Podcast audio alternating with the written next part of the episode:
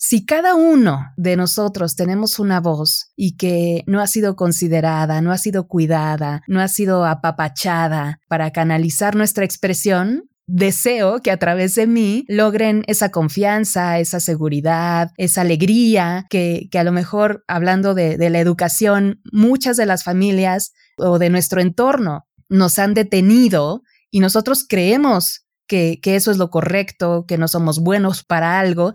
Y es a través de la voz que me encanta, a través de las clases, contagiar que todo es posible siempre y cuando lo quieras lograr.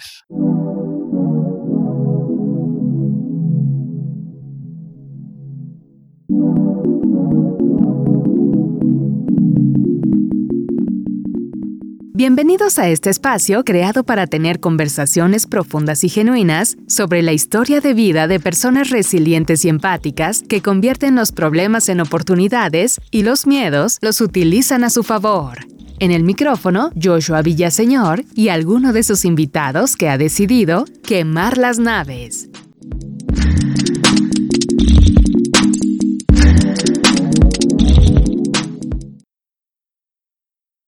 Hola a todos y bienvenidos una vez más a Quemar las Naves. Hoy estamos con un episodio muy interesante. Ale, muchísimas gracias por estar acá, por aceptar la invitación. Vamos a tener muchísimo que platicar el día de hoy y que nos cuentes también de los proyectos que estás corriendo. ¿Cómo estás, Ale? Hola Joshua, ¿cómo estás? Gracias por la invitación. Un gusto conectar contigo y hacer de este espacio de contingencia una oportunidad para acercarnos, hablar de toda nuestra trayectoria, de nuestra experiencia, eso que nos hace felices y nos hace coincidir. Y obviamente, felicitarte por este espacio que ya es una realidad. Me encantó desde un primer momento escuchar tu llamada y saber que estabas a punto de lanzarlo y ahora que es una realidad, ¿qué te digo? Todo mi reconocimiento, mi orgullo. Te deseo con todo cariño que disfrutes de todo lo que conllevará quemar las naves, elegir los temas, los invitados, acercarte a la tecnología. De verdad que es fascinante y te agradezco estar aquí contigo. Muchísimas gracias. Pues dos cositas de, lo que acaba de decir Ale. Estamos en plena contingencia de esta pandemia que nos ataca a todos y definitivamente pues todos tenemos que revisar qué hacer para podernos reinventar. Esta palabra ya tan usada también y tan de moda que está el día de hoy. Y bueno, quemar las naves es un gran esfuerzo de resiliencia en lo personal. Y por otro lado también les vamos a contar de cómo fue que yo conocí a Ale y por qué ella se siente tan identificada con este proyecto porque tengo ya pues yo creo que dos añitos que, nos conocimos, ¿no, Ale? Así es, y me encanta que sea a través de la voz y esta tecnología que nos acerque a través de la Internet, un gran regalo que llega a varios oídos para seguir creciendo como seres humanos. Voy a presentar a Alejandra. Ella se llama Alejandra García Méndez, es comunicóloga, locutora y coach vocal. Alejandra cuenta con más de 18 años de experiencia como locutora, gracias a la confianza y distinción de medios privados, públicos, instituciones educativas, agencias de comunicación y publicidad, diversas marcas nacionales e internacionales que han encontrado en su voz frescura, calidez y profesionalismo. Actualmente es la voz oficial del Canal 14, y como talento de diversas campañas de comerciales de marcas como Kia Motors, Vichy y Nelson Vargas. Su actividad mediática la ha trazado a través de diversos espacios donde la música y la conversación son los ingredientes principales. Durante nueve años ha sido locutora en turno de Horizonte 107.9 FM, donde ha tejido miles de historias a través del jazz. Como productora y conductora ha trabajado para diversos grupos radiofónicos, como MBS, Grupo Monitor, Televisa Radio, Grupo Imagen y plataformas digitales Ruido Blanco y Frecuencia Cero. Además, se ha desarrollado como coach de voz en los últimos seis años, dando clases a más de 20 generaciones de alumnos en el Centro de Capacitación MBS y está muy interesada siempre en conocer el gran potencial de la voz como una herramienta de expresión en las personas. Y por último, en este confinamiento ha lanzado el primer gimnasio virtual de entrenamiento y fortalecimiento vocal llamado Gymbox.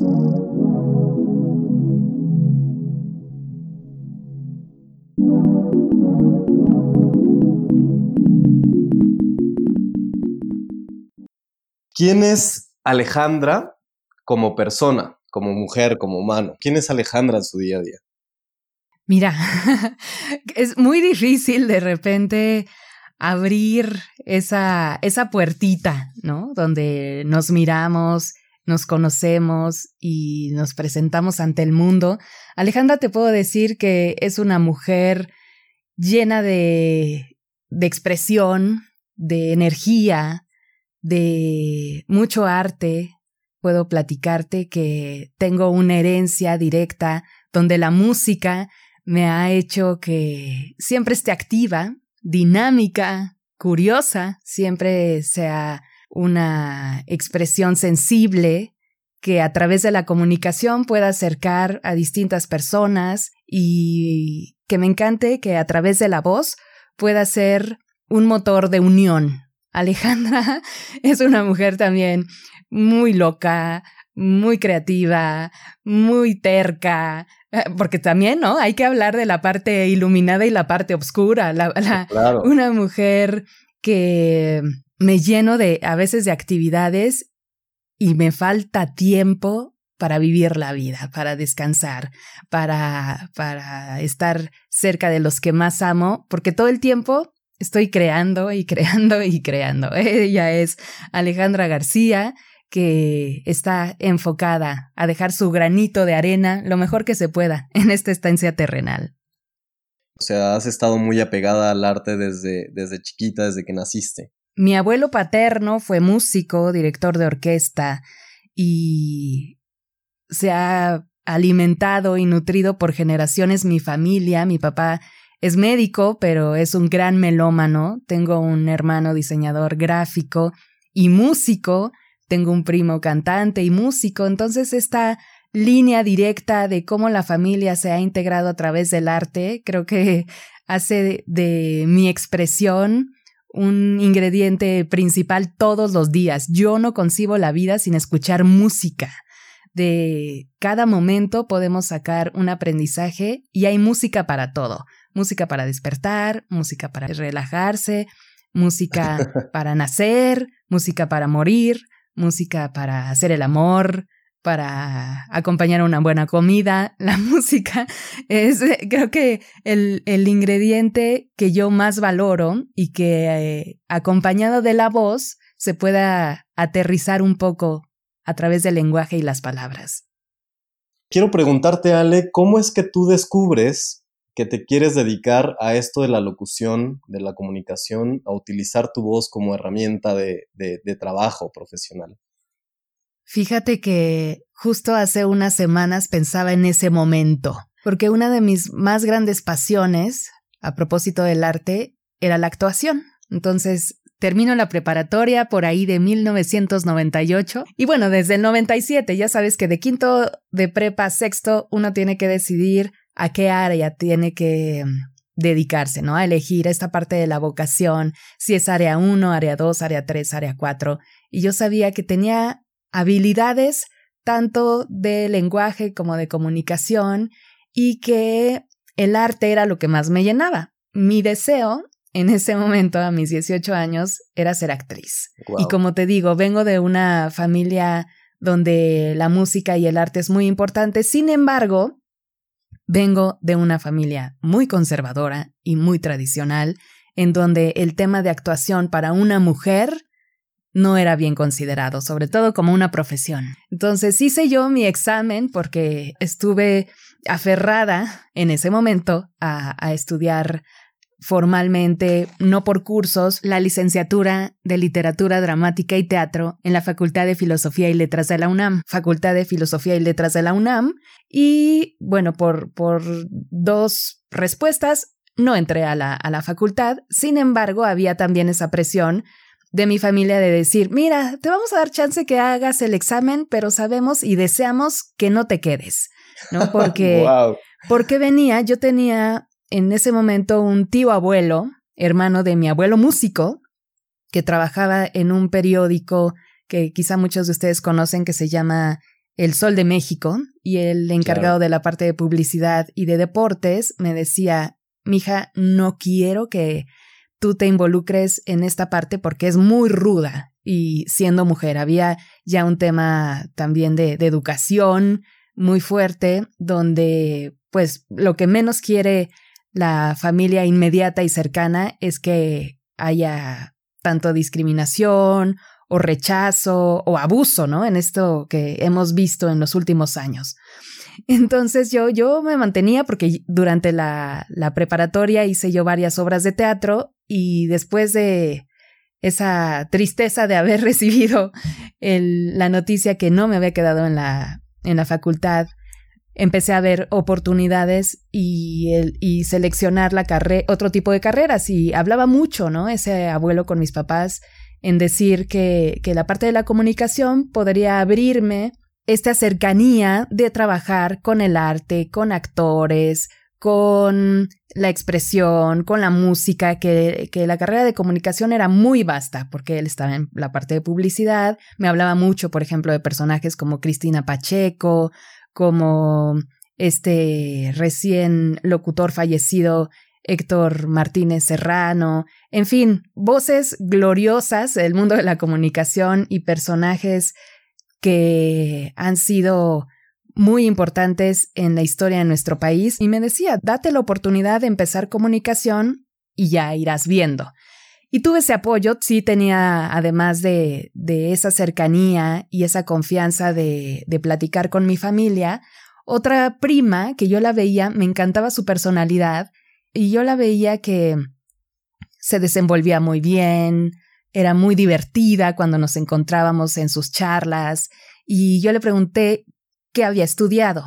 Ya, ella me compartió que era ciencias de la comunicación en la UAM, pero era 19 años más grande que yo, mi prima, ¿no? Entonces me acerqué a las diferentes universidades a buscar su plan de estudios y ahí vi que habían varias materias que eran muy afines a mi personalidad. Y estudié comunicación, me, me, decidí por estudiar ciencias de la comunicación y creo que no fue nada errónea mi decisión porque en cuatro años con seis meses eran nueve semestres la carrera. En esos cuatro años y medio encontré mi gran pasión, digo, después de, de decidirme por la comunicación en distintas clases, me iba definiendo yo como persona. ¿Cuál, hacia dónde te quieres orientar?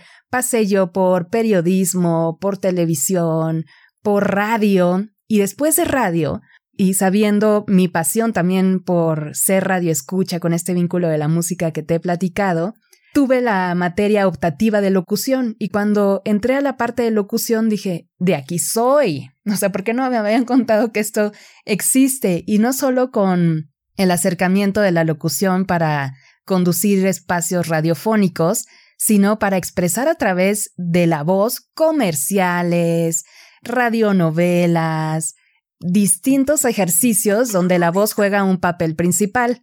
Entonces eso fue mi Ikihai, fíjate que es uno de los momentos y motores que he encontrado últimamente que se define de la cultura japonesa, donde encuentras lo que amas, para lo que eres bueno, lo que necesita el mundo y por lo que te pueden pagar. Fue ahí en 2002 cuando decido emprender talleres de como alumna de locución publicitaria, locución comercial y me fascinó estar detrás de un micrófono haciendo que la voz sea un gran vehículo de emoción y de comunicación, pues ha sido mi más grande sueño realizado. ¿Cómo ves? Oye, eh, quiero regresarme un poquito porque me interesa mucho algo que dijiste mm, sobre cuando decidiste o estabas decidiendo a qué dedicarte. De pronto decidimos que queremos hacer algo, te encuentras con que tu familia no está muy de acuerdo, ¿no? ¿Cómo hacías tú para lidiar con esta situación? O sea, como para trabajarla contigo misma y, ser decidida y, y remar contracorriente. Fue muy complicado porque, bueno, te platico que mi papá y mi hermana son médicos y mi mamá también estuvo muchos años trabajando en toda la parte institucional del seguro social, al igual que mi padre. Entonces ellos vienen de un ejercicio laboral muy estructurado y los digamos, los locos de la familia, los, esos borreguillos negros eh, descarriados, somos mi hermano y yo, el diseñador gráfico, que también su gran pasión siempre fue la música, pero cuando mi papá hablaba con nosotros de si van a hacerlo, lo que ustedes decidan van a hacerlo mejor, pero hubo una educación mucho más marcada, aunque él estudió diseño gráfico y no se decidió por la música profesionalmente. En mi caso, sí era vivir con mucha frustración, y tratar de, canalizarla en algunas actividades que sí se permitieran, ¿no? ¿no? No quería vivir eternamente enojada con mi familia ni con conflictos continuos, entonces yo tomaba talleres paralelos a mi, a mi estudio de secundaria y de preparatoria, hice teatro dramático, teatro musical y en la carrera, ahí cuando ya había la oportunidad de quedarse no solo para atender las clases, sino también a experimentar en los laboratorios mediáticos de, ciencias de la comunicación de la WIC, pues yo me quedaba todo el tiempo haciendo pues ejercicios y, y creaciones. Entonces, en esta parte que comentas de cómo lidiar ¿no? con, con las emociones, con el, con el enojo, la tristeza, porque sí, y ahorita a, distancia de 18 años veo que fue complementaria la comunicación, que la locución la fui descubriendo en el camino, pero le tengo una gran nostalgia y mucha tristeza de no haberme dedicado a lo que yo realmente quería, ¿no? Que era la actuación de lleno. Pero en el camino me fui sorprendiendo de las grandes posibilidades que hay por descubrir detrás de la voz. Imagínate, entonces sí hay que atender una rueda de la fortuna, sobre todo en las emociones, tratar de, de abrazarlos y de encaminarlos lo más positivamente posible hacia lugares donde puedas florecer. Y creo que en la locución lo he logrado. Buenísimo. Mencionabas que habías encontrado en la locución justamente tu granito de arena de aporte ¿no? hacia la sociedad. ¿Cómo es este aporte en tu día a día? ¿Qué, qué tanto has hecho? ¿Qué tanto has descubierto cuando trabajas con, con otras personas? Y quiero platicarte ahorita que, que dices cómo llega este amor por la voz, tanto de expresión individual como colectiva a través de mis clases empecé yo en la universidad, yo era una, una chica, aunque sí era un poco explosiva y dinámica, era muy tímida. Yo no era de esas chicas en la preparatoria llena de amigos.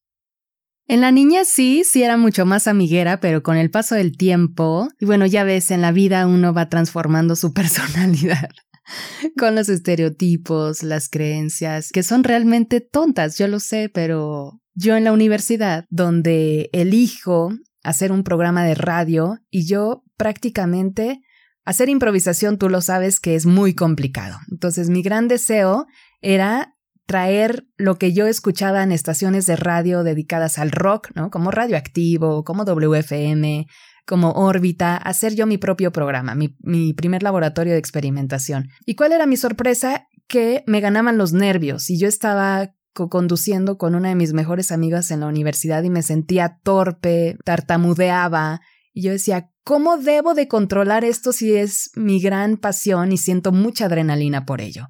Como fue avanzando el tiempo en la universidad, me dediqué a explorar individualmente, y es en la clase de locución, con uno de mis maestros que se llama César Navarrete, que tiempo después trabajé con él, nos platica el impacto que puede tener la voz no solo por la expresión individual de si te gusta o no, o tienes un buen timbre de voz, sino de lo que puedes decir a través de las palabras.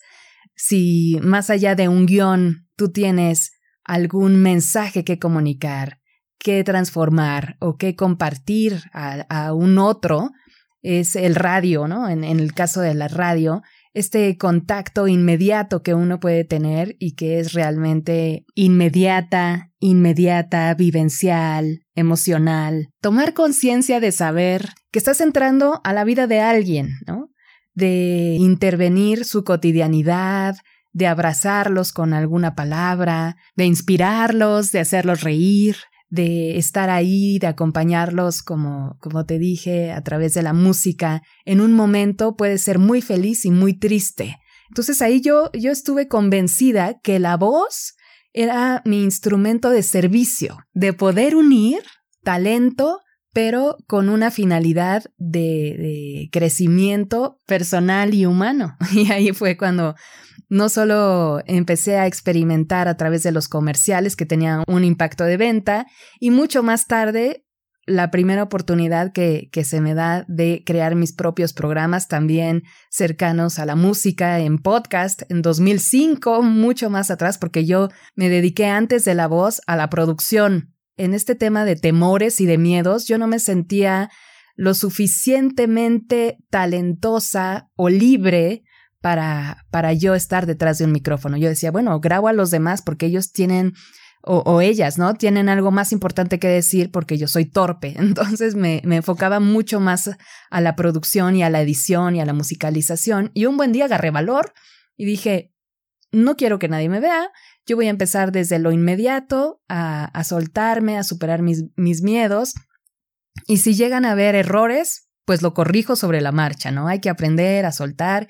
Y en una oportunidad que tuve de hacer podcast donde seis años estuve con disciplina, con compromiso, de grabar entrevistas miércoles con miércoles con miércoles, se abrieron las puertas y en Horizonte un día me llaman, empezaba yo a hacer eh, experiencia de, de, pininos, ¿no? Lo que le dicen así, de no, te puedo contratar, dime, dime el currículum que tienes.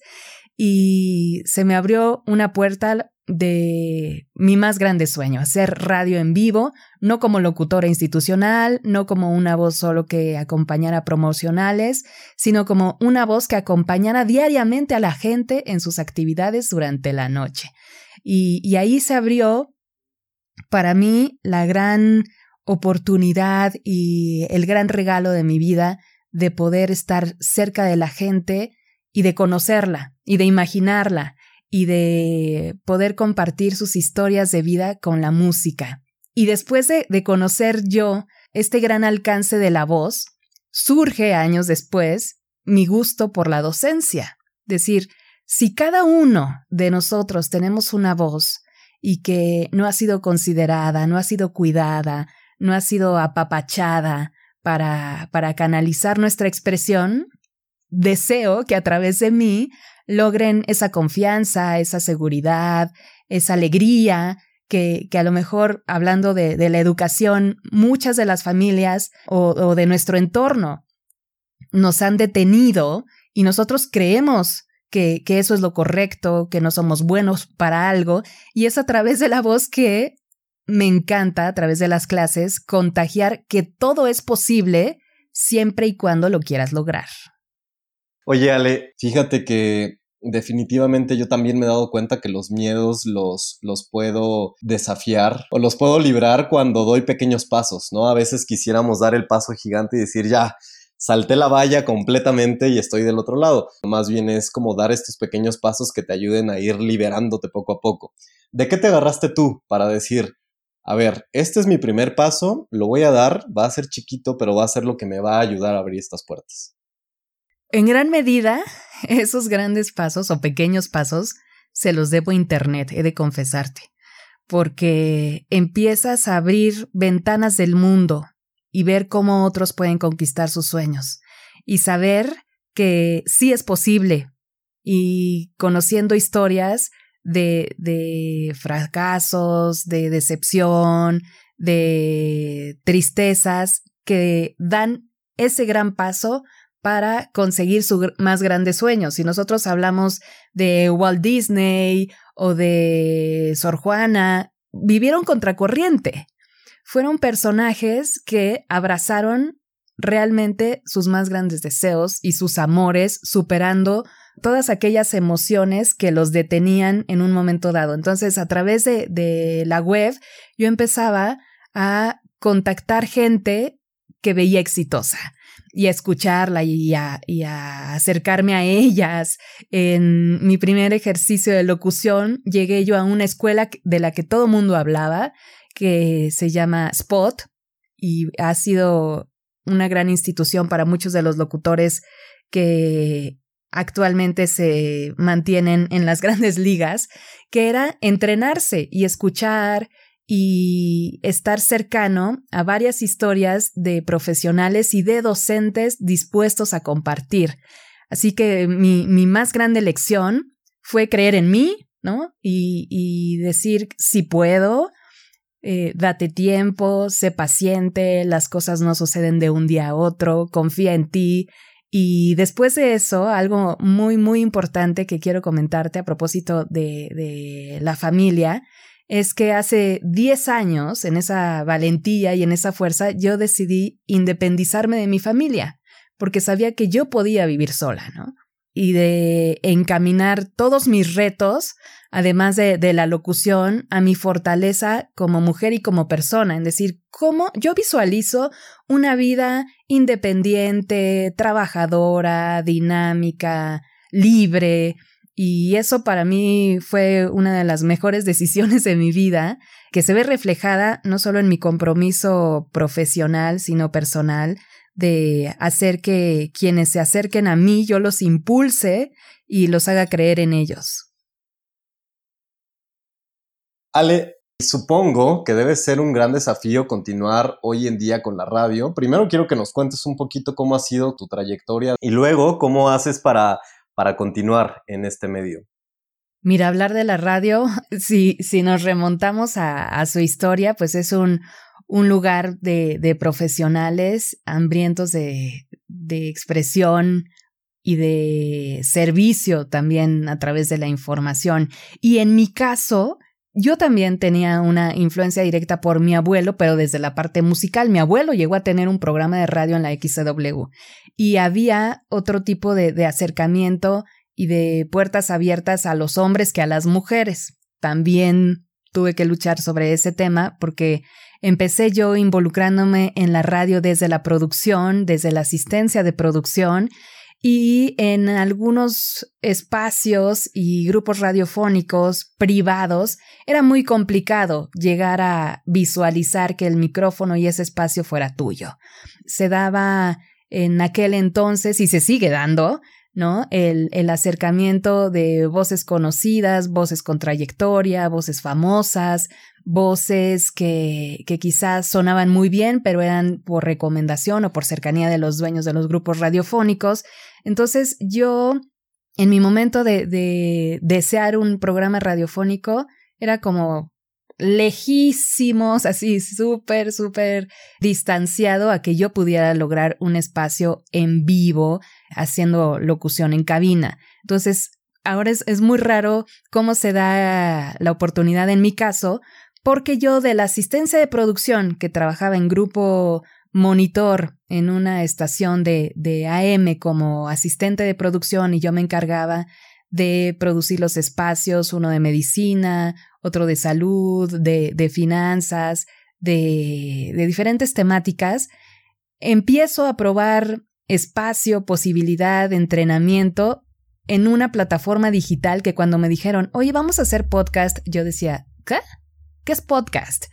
Pero yo no tengo iPod, así, yo no tengo iPod, yo no sé cómo voy a hacer eso, ¿no? Y me dijeron, no necesitas iPod. Y yo, ¿cómo no? Si se llama podcast. sí, yo, así que qué raro.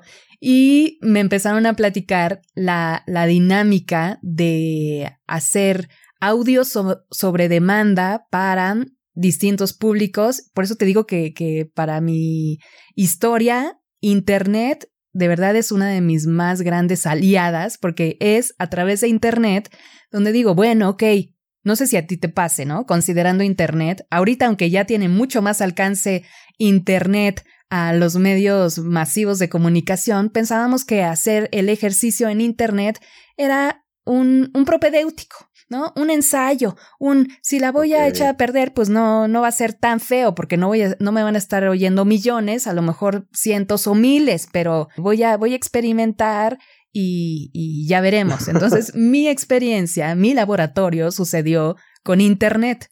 Existían las plataformas como MySpace, no sé si tú conociste MySpace.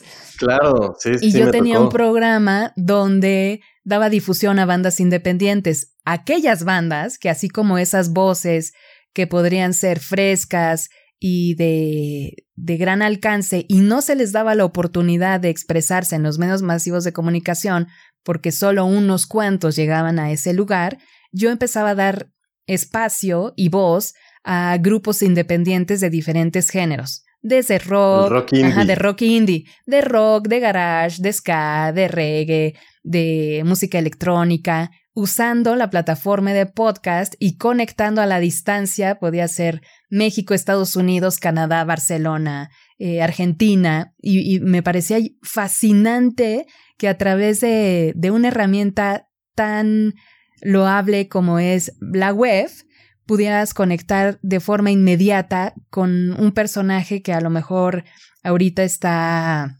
en un campo o está en los Alpes suizos, qué sé yo.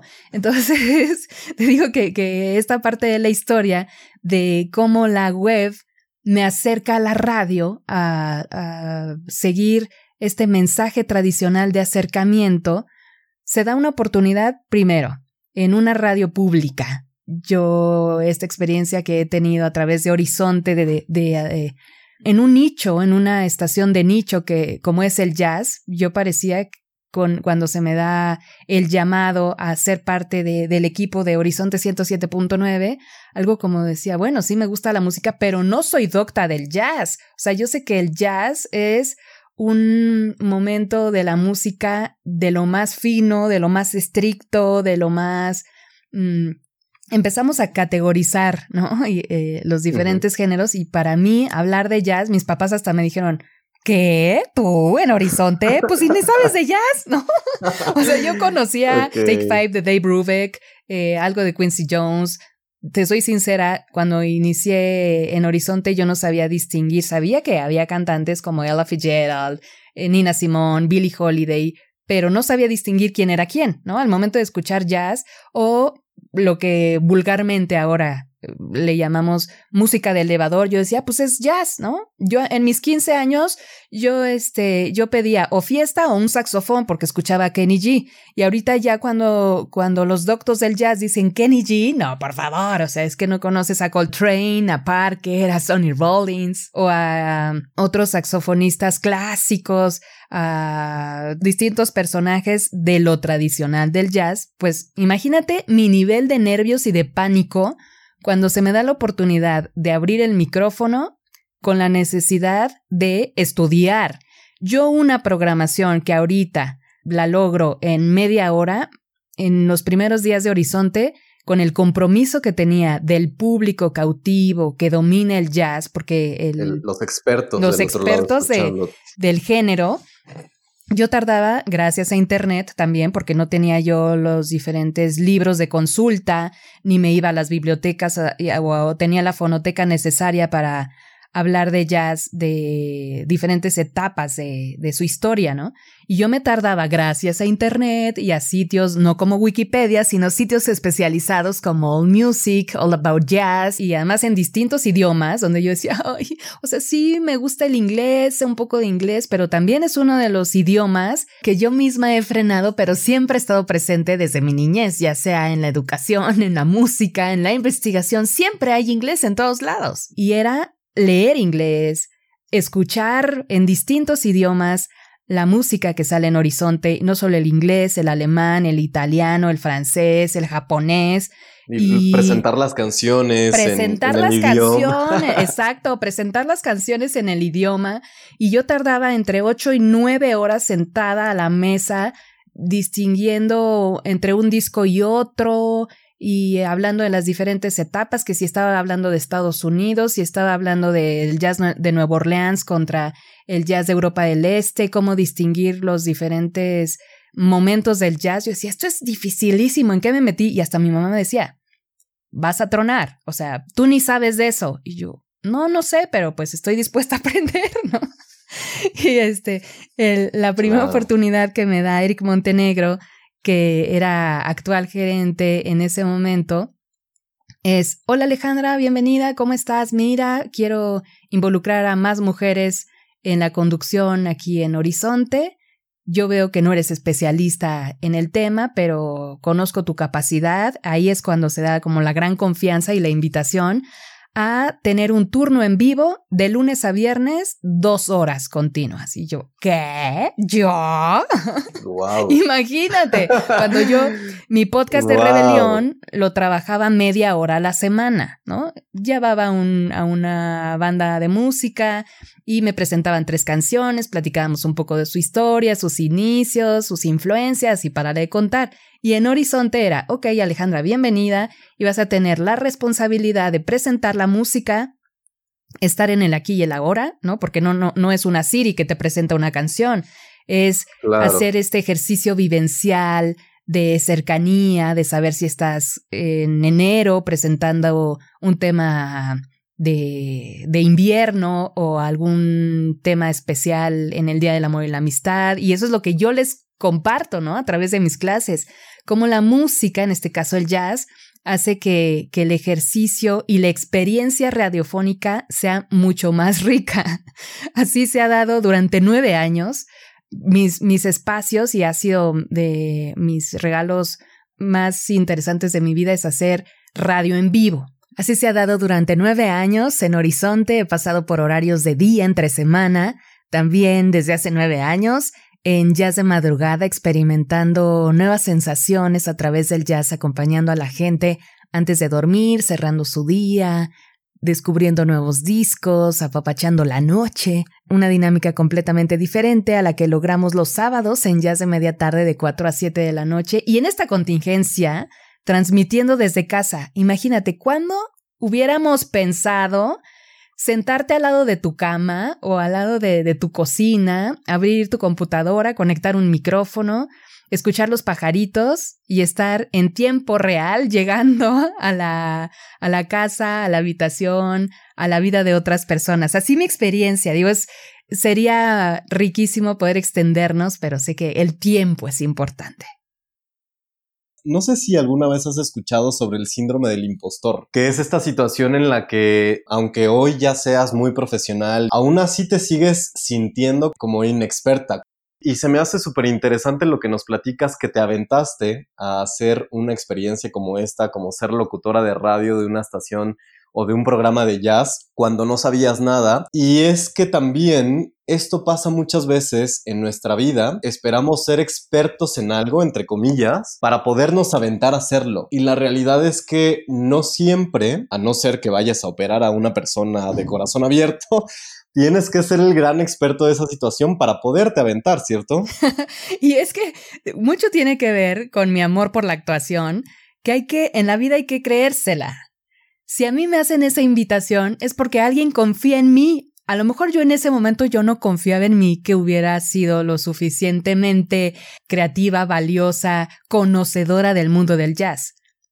Pero tenía ese gran reto a cumplir. Entonces es ponerte la camiseta de los diferentes personajes que jugamos en la vida. Claro. ¿no?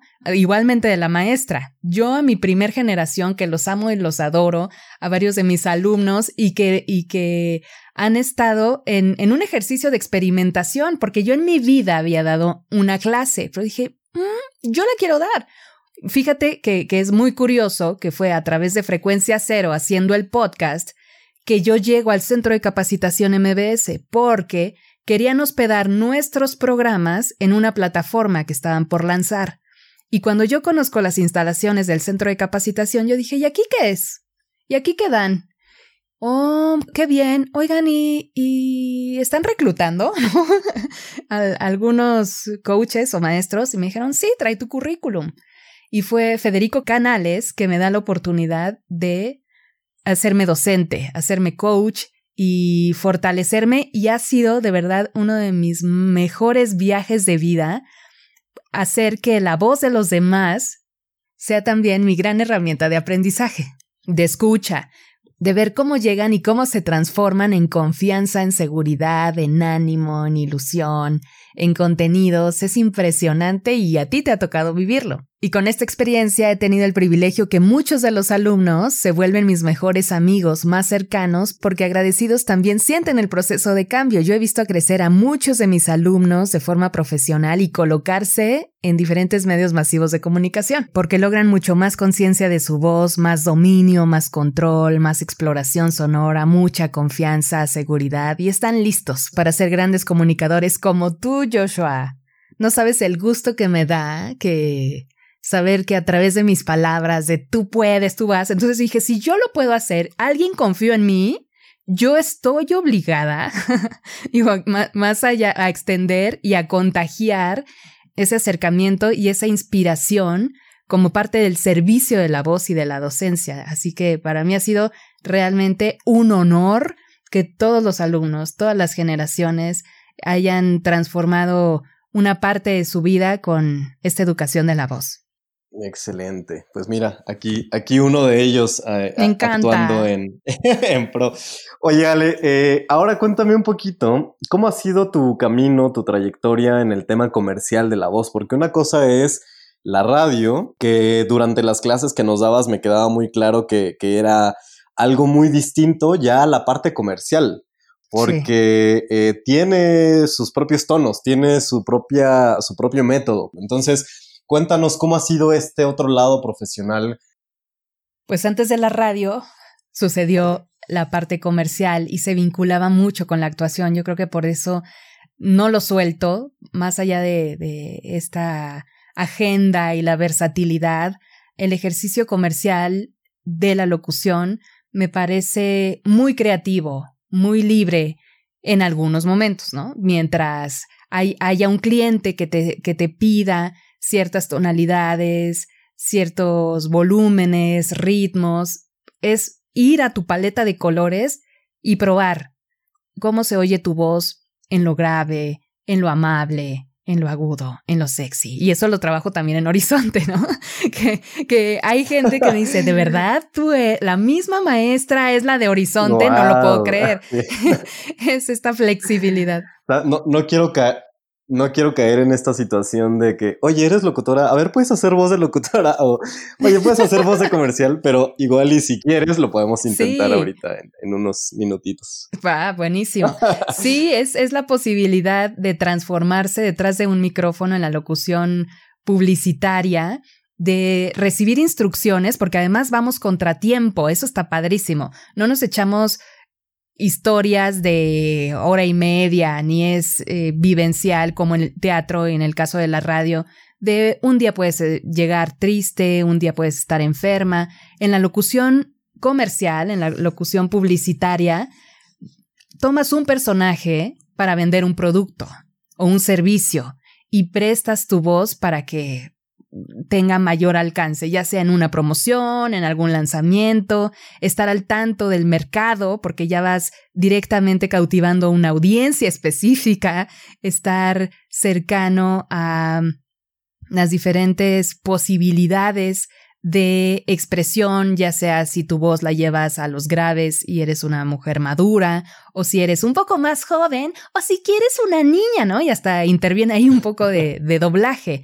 Es apasionante de verdad el, la industria de la locución publicitaria, porque engloba no solo en la radio, en la televisión, en internet, en cine. O sea, yo cuando me escuché en mi primer comercial en cine, Dije, wow, ¿soy yo? Así, por favor, pellizquenme, ¿no? sí, hacer que tu voz sea el vehículo que venda, que acompañe un producto, ya sea un carro, algún bien o un servicio, de verdad que, que ha sido de lo más fantástico y divertido que me ha ocurrido en la vida. Por supuesto, además de conocer grandes maestros y colegas en este mundo de la locución comercial como que no te imaginas todo lo que hay detrás de trabajo en esa voz, ¿no? O sea, tú, tú dices, ah, claro, pues nada más te pones ante un micrófono y te van a grabar. Te imaginas que es una situación muy sencilla. Pero cuando me tocó estar del otro lado en los talleres, ya experimentando, la verdad es que lo disfruté mucho, pero lo sufrí. Y lo sudaste. Y lo sudé, porque definitivamente no es solamente modificar tu voz. O sea, como dices, interviene hay una, un método también medio de actuación ¿Cuáles son las voces eh, que tú generalmente haces, Ale? O sea, ¿qué es lo que tú vendes? ¿Cómo es tu voz? Porque al principio, cuando leía tu currículum, ahí justamente mencionaba el por qué tus clientes o el público valora tu voz. ¿Qué es lo que te compran de tu voz? Fíjate que quizá mi amabilidad. Buscan mucho en mi voz, en mi actual voz, porque mi primera voz era mucho más joven, más jovial, más aguda, y aunque sí la puedo actualmente viajar también a distintos timbres y tonalidades, buscan esta cercanía. Ahora me piden mucho la, la voz de mamá, la voz que entiende, la que apapacha. No me buscan, a diferencia de este papel que juego todas las noches en jazz de madrugada, súper sexy, que la gente imagina que soy una rubia superior, pero no lo soy. Eh, normalmente se acercan a mí para grabaciones de educación, de cercanía, de detalle, de compañía, cálidas, de voces sinceras, de cercanas. Ahorita el tema de naturalidad es uno de los conceptos que está trabajando la locución y que más allá de cualquier curso que tomes es aprenderte a conocer a ti y nos dicen, no queremos que suenes como locutora, ¿no? Y dices, ¿cómo? He invertido miles de pesos y, y, ahora resulta que tengo que sonar como la de que va pasando ahí comprando tortillas. Dicen, sí, o sea, la naturalidad ahorita es, es la clave de la venta.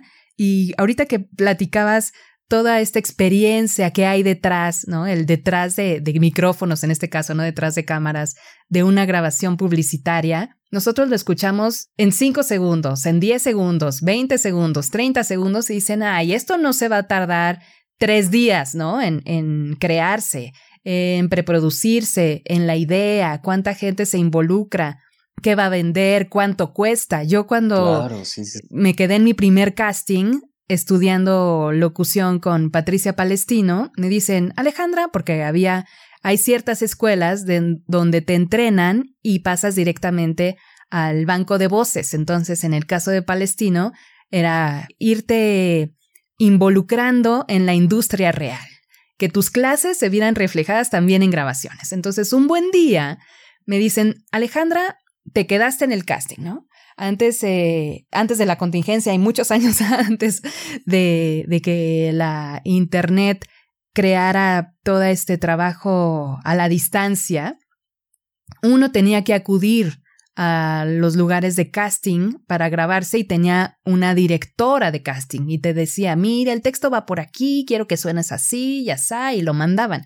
Entonces, cuando me quedo yo en ese primer casting, fue algo no tradicional porque me grabaron en Nueva York con una cuenta de Red Lobster. Así que yo no conocí a la gente de Estados Unidos, solamente me puse los audífonos y dije, tengo que prestar atención a las indicaciones, así todo lo aprendido, porque wow. eh, con un cliente presencial puede ser que te comuniques, que platiques, que lo sientas, si es chido, si es este, amable, si es enojón, si viene cansado, ansioso. Hay un, un preámbulo, ¿no? Previo a la, a la grabación. Y en mi primer comercial Uh -huh. fue todo a la distancia, a tratar de interpretar y de percibir al cliente para dar la mejor intención. Así que cuando me preguntas qué tipo de voz es la que vende Alejandra, puede ser voz dinámica, que es la que uso en Nelson Vargas, muy fresca, muy juvenil. Hay voces mucho más amables, más cercanas, más de, compañía. Y esos son actualmente mis, mis tonos más requeridos pero hay más, consulte. Oye, Ale, un, un, pequeño ejercicio. ¿Puedes hacer como las tres voces más distintas que, que, tienes en tu catálogo de voces? Claro. Se parece mucho entre Vichy y Nelson Vargas. Déjame encontrar. Por ejemplo, repara la barrera cutánea para una piel más fuerte. Mineral 89. Vichy. ¿No? Ya con, con. Vichy ya tengo varios años. Nelson Vargas, es que este caso de Nelson Vargas te la tengo que contar. Échale, o sea, échale. es una historia también de emprendedores para la gente que está ahí curiosa de, uy, no, yo no conozco a nadie, no, ni cómo. O sea, tengo bonita voz, pero no hay manera. Yo vivo a tres minutos de una sucursal de Nelson Vargas. y yo hacía pilates en otra academia. Y un buen día esa academia donde yo practicaba cerró y veía que en Nelson Vargas había alberca, había gimnasio, había clases, y dije, yo quiero ir a Nelson Vargas, pero en aquel momento mi presupuesto no era tan vasto para poder cubrir la colegiatura de Nelson Vargas. Entonces dije, yo quiero hablar con el, con el gerente de sucursal. Dijeron, ah, sí, sí, ¿cómo se llama? Fulano de tal. Perfecto, lo anoto. Y pido una cita con el gerente de la sucursal. Y me presento, hice una presentación de, mis habilidades comunicacionales como, como licenciada y como locutora y productora y le dije, hola, ¿qué tal? Mira, soy Alejandra, yo te puedo ofrecer mis servicios de locución, producción, comunicación, guionismo, etc. Ah, qué padre. ¿Y qué? Casi, casi como dicen por ahí. ¿Te echo una porra o qué? te aplaudo. Este, sí, te aplaudo. A ver, hazme tres voces. Y dije, no, no, no. Es, mi deseo es venir y crear un intercambio de servicio por el uso, o sea, de mi servicio por el uso de tus instalaciones. Ah, sí, así se me queda viendo así el, el, gerente de qué rara mujer, pero bueno, te voy a contactar con el corporativo a ver qué te dicen. Hice una cita, me recibe la gente del corporativo y también así de ¿y tú qué? bueno, soy Alejandra, mucho gusto, miren que tengo tal experiencia, hago comerciales, produzco, le puedo hacer desde grabación de hall telefónicos de Bienvenido Nelson Vargas. En un momento te atenderemos. Te puedo hacer grabaciones, te puedo hacer spots, una radio interna. Si de vamos por partes. Muy bien, mándanos tu cotización y vemos. Mandé mi cotización y se cerró el trato. Hicimos intercambio, se me acumularon horas y horas y horas de gimnasio que casi iba a tener gimnasio de aquí a, mi muerte, ¿no? de por vida. de por vida, exacto.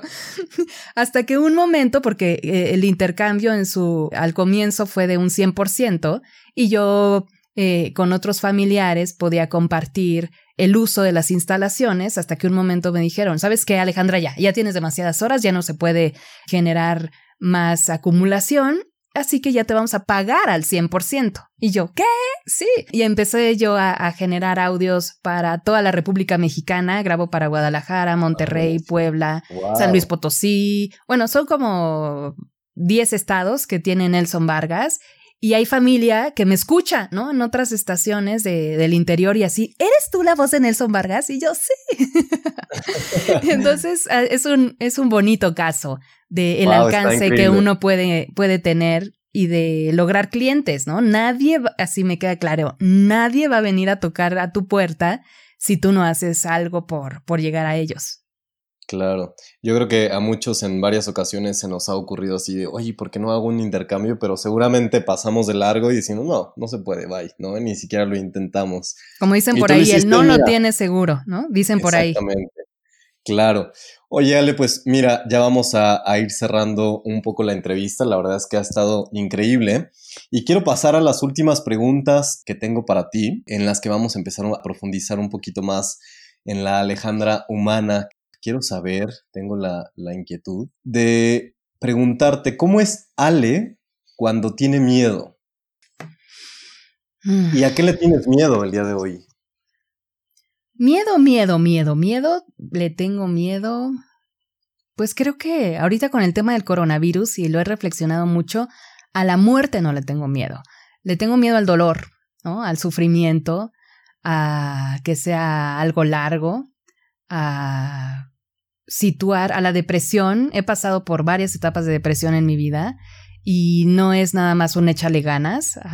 en paralelo, y quiero reconocerlo también, que el trabajo para mí ha sido mi gran motor porque a través de, de las entregas, del compromiso continuo, he tenido varias pérdidas importantes en mi vida, familiares, personales, que, que sí, si yo en mis diferentes depresiones hubiera tenido que afianzarme a, algo diferente que no fuera el trabajo, quizá hasta hubiera perdido la vida, te lo puedo decir así. Entonces, sí, en, las tristezas y en, y en los momentos de, de mayor obscuridad, me he acercado y abrazo en, en ese silencio, porque también me doy mi, mi momento de, de soledad y de, de distanciamiento social a abrazar quién soy y cómo me consiento. La música siempre ha sido mi gran compañera y mi aliada, más allá de, de la amistad, que me siento muy honrada de contar con personas muy valiosas de, de amistad y de familia que yo he decidido tener a la distancia y que, pues eso, cómo, cómo la vida te, te da oportunidad a través de, de los diferentes momentos de vida de afianzarte en lo más importante. Y en el caso, para mí ha sido mi trabajo. Buenísimo. Ale, seguramente en todo tu trayecto, en tu vida, has tenido distintos momentos o episodios donde has decidido quemar las naves. Ese momento en el que decides darlo todo sin mirar atrás, en el que decides aventarte con todo. Cuéntame cuál ha sido el episodio como más importante en tu vida donde dijiste, ahora sí quemo las naves y no hay forma de regresar? Creo que lo más, lo más valioso que sigo reconociendo día con día es el haberme independizado de casa de mis padres. Y a la fecha, si tú hablas con ellos, tienen la esperanza de que un día vuelvan, ¿no? Y me dicen, bueno, ya, ¿no? Pensaban que no iba a durar un mes fuera, porque el gas, el agua, eh, superar tantos miedos. Yo cuando me preguntabas cuál es tu mayor miedo, yo le tengo pavor a los temblores. En mi infancia viví en un tercer piso y me tocó el temblor del 85. Ya más adelante, en mi juventud, estuve viviendo en una casa. Entonces fue independizarme. Yo dije, amo a mis padres, amo a mi familia, pero un buen día ellos se van a ir. Y no puedo depositar toda mi alegría, toda mi seguridad y toda mi confianza en, en algo que puede desaparecer de un momento a otro. Entonces me, me abroché el cinturón, como dicen por ahí, y también con unos deseos tremendos de, de intentar crear mi propio espacio, mi, mi libertad. Eso, algo muy importante que no te he platicado, que desde que salí de la universidad en 2002, en estos 18 años que tengo de carrera, he sido freelance, ¿no? Trabajadora independiente. No he estado yo en, en un horario establecido en esta parte de la estructura y en, el, en la decisión de, de independizarme, todo va cuajando, ¿no? Y, y mantener que independientemente del entorno y de los compromisos que uno tenga, uno debe tener su propio manifiesto y decir, puede ser que, que se rompa algún, algún vínculo, algún hilo muy especial con, con las personas a quienes les das todo su amor y les depositas tu mayor confianza, pero mientras no desconfíes de ti y no te vulneres, todo está bien. ¿Cómo Ale se siente feliz? ¿Qué es algo que te haga muy, muy feliz en la vida? Ver a mis sobrinos, jugar con mis niños. Sí, los extraño mucho. Sí, amo a los niños amo a mis sobrinos, encuentro uno, un momento de, de juego, de libertad, de escucha, de creatividad, de, de cercanía. Me gusta, te digo, mucho la música, pero la gran alegría, la armonía, la ilusión que te dan los niños no se compara con nada. Buenísimo. Eh, cuéntame sobre alguna herramienta, eh, habilidad que hay que desarrollar, creencia o hábito que tú creas indispensable, que ojalá tú practiques en, en tu vida, pero que también sea indispensable para otras personas, o sea, que tú motives a otros a desarrollar para vivir en armonía. Bueno, son varias. Las dos fundamentales que yo creo que son el punto de, de vivencia para un bienestar es la respiración y la escucha. Quienes tenemos la oportunidad de, en esta contingencia, por ejemplo, estar en casa y no estar saliendo a las carreras, vivíamos de, con una velocidad impresionante y la respiración se vuelve nuestro gran motor, nuestra posibilidad de calma, de relajación, de introspección y vinculado a la respiración está la meditación, porque nuestra mente puede ser nuestro, nuestra mayor compañera o nuestro peor enemigo. Poner a echar a volar los pensamientos y controlarlos a través de la meditación creo que es uno de los mejores ejercicios, sea lo que te dediques, si eres profesional, eres niño, eres adulto, eres abuelo, la respiración, tanto para los que trabajamos con la voz como para cualquier ser humano, nos arraiga, sobre todo en estos tiempos de, de tanto miedo, de incertidumbre, de, de tristeza, de desconfianza. La respiración nos lleva a la tierra, a nuestros orígenes, a saber que, que estamos aquí de paso y que mientras estemos aquí tenemos una misión, ¿no? En la vida. La respiración me ha ayudado muchísimo a no volar a, lugares que, que, no me corresponden, más bien a estar bien situada, arraigar mis pensamientos y mis emociones. Y tiene mucho que ver también con la escucha. Tanto la respiración como la escucha se vuelven herramientas fundamentales no para ensimismarse, sino para estar al tanto de los demás. Vivimos en un planeta y eso nos hace entender también esta pandemia que no estamos solos, que nos debemos al otro. En el caso, por ejemplo, del coronavirus, no nada más es el riesgo de que tú te contagies, sino que tú, sin saberlo, puedes estar contagiando a otros. Así que la escucha, la, la herramienta de la empatía, que se usa muchísimo también en la locución, es ponerse en situación de lo que está viviendo el otro para comprenderlo y no pensar que tú eres solo el rey de la selva, ¿no? Estar al tanto de, de historias, de situaciones, de vivencias y simplemente podemos poner respirar, escuchar y la empatía podría ser una observación y una atención plena. Buenísimo, mil gracias. Por último, Ale, quiero que nos cuentes sobre tu último bebé, eh, Gymbox. ¿En qué consiste? ¿Dónde lo podemos encontrar? ¿Cuál es la dinámica de, este nuevo ejercicio que estás sacando a la luz para, para el acompañamiento de la voz?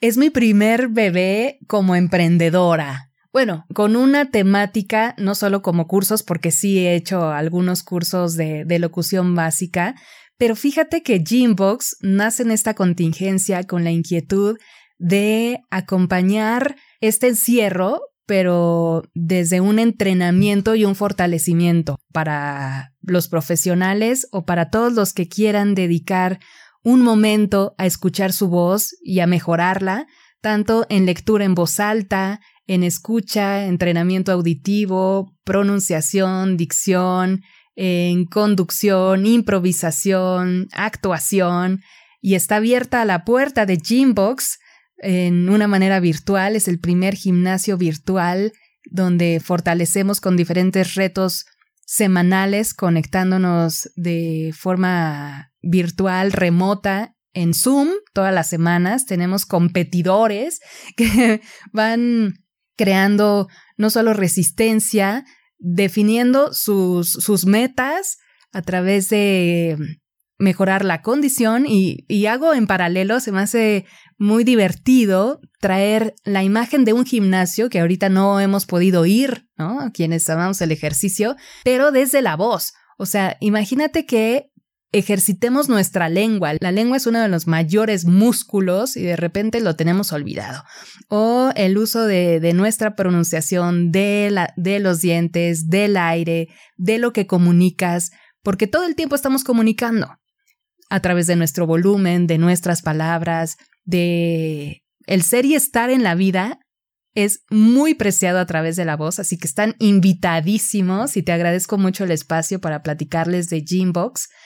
Si quieren entrenar y fortalecer su voz, por acá los esperamos semana con semana. ¿Dónde lo encontramos? ¿En Facebook? Sí, en Facebook estamos así como Gymbox, Box con vela biodental o X como voz en latín y también en Instagram y Twitter Gymbox y les podemos dar toda la información que requieran Buenísimo, no, pues yo, yo encantado, lo, lo necesito mucho todo el tiempo. Eh, y de hecho te quería comentar, yo creo que igual actualmente tiene muchísima importancia y relevancia como habilidad profesional el tema de la comunicación, o sea, no necesitas ser locutor o, o dedicarte al tema eh, de voz comercial para poder practicarlo, sino más bien es una habilidad esencial para todas las personas en cualquier ámbito. O sea, comunicarte y hablar lo utilizamos todos, entonces creo que es una súper herramienta y es fundamental para todos. Para todos. Y no nos los hacen ver en la escuela y deberíamos entrenarla desde niños. no solo desde el trabajo de la inteligencia emocional de cómo nos expresamos, sino también como, como nuestra herramienta de, expresión y de diálogo. Hacer hincapié, por ejemplo, a través de las tecnologías y de esta pandemia de cómo reconocer a todas las maestras, todos los maestros de educación elemental que están haciendo sus transmisiones, pues están sometiendo a lo mejor a un esfuerzo que no conocían de dominar la tecnología, las conexiones, el pánico escénico, el desgaste, el cansancio, el insomnio. Nosotros estamos ajenos a cómo está viviendo cada quien el encierro. Entonces, nuestra educación de la voz será fundamental para cuidarla y que nos dure mucho, mucho tiempo en el mejor estado de salud posible. Ale, ¿dónde te podemos encontrar? ¿Tienes redes sociales? ¿Dónde te podemos encontrar si queremos solicitarte algún, alguna cotización de voz? En Facebook como Alejandra García M. Locutora, Twitter e Instagram AGM-locutora. Y estaré encantada de conectar con ustedes. Ale, muchísimas gracias por esta entrevista, de verdad que la he disfrutado muchísimo. No, no habíamos tenido oportunidad de platicar de esta forma. Obviamente en las clases cuentas algunas historias, pero creo que hoy, hoy conozco muchísimo más de ti de lo que conocía y eso me hace muy feliz. Muchísimas gracias, Ale, por esta, este espacio y pues nos estamos viendo muy pronto. Ojalá pueda tener una, una segunda entrevista contigo muy pronto. Claro, cuando lo necesites. Me encanta platicar. Bueno, ya lo viste, ¿no? Ya lo escuchaste. Contar parte de la experiencia y qué mejor que si a través de lo que te he contado le pueda servir a alguien. Adelante, fascinada. Te felicito muchísimo, que estés muy bien de salud, también los tuyos, y ojalá próximamente podamos encontrarnos de nuevo, entrenando o disfrutando de la vida, pública ya, con un rayito de sol, ¿no? Ya todos queremos salir. Cuídate muchísimo, Joshua, que estés muy bien, felicidades y que vengan muchísimos episodios de Quemar las Naves. Muchísimas gracias, Ale, y muchísimas gracias a todos los que nos escuchan. Nos estamos viendo muy pronto en nuevos episodios. Bye bye. Debemos salir victoriosos de esta batalla, ya que solo hay un camino de vuelta y es por el mar. Nos escuchamos en el siguiente episodio. thank you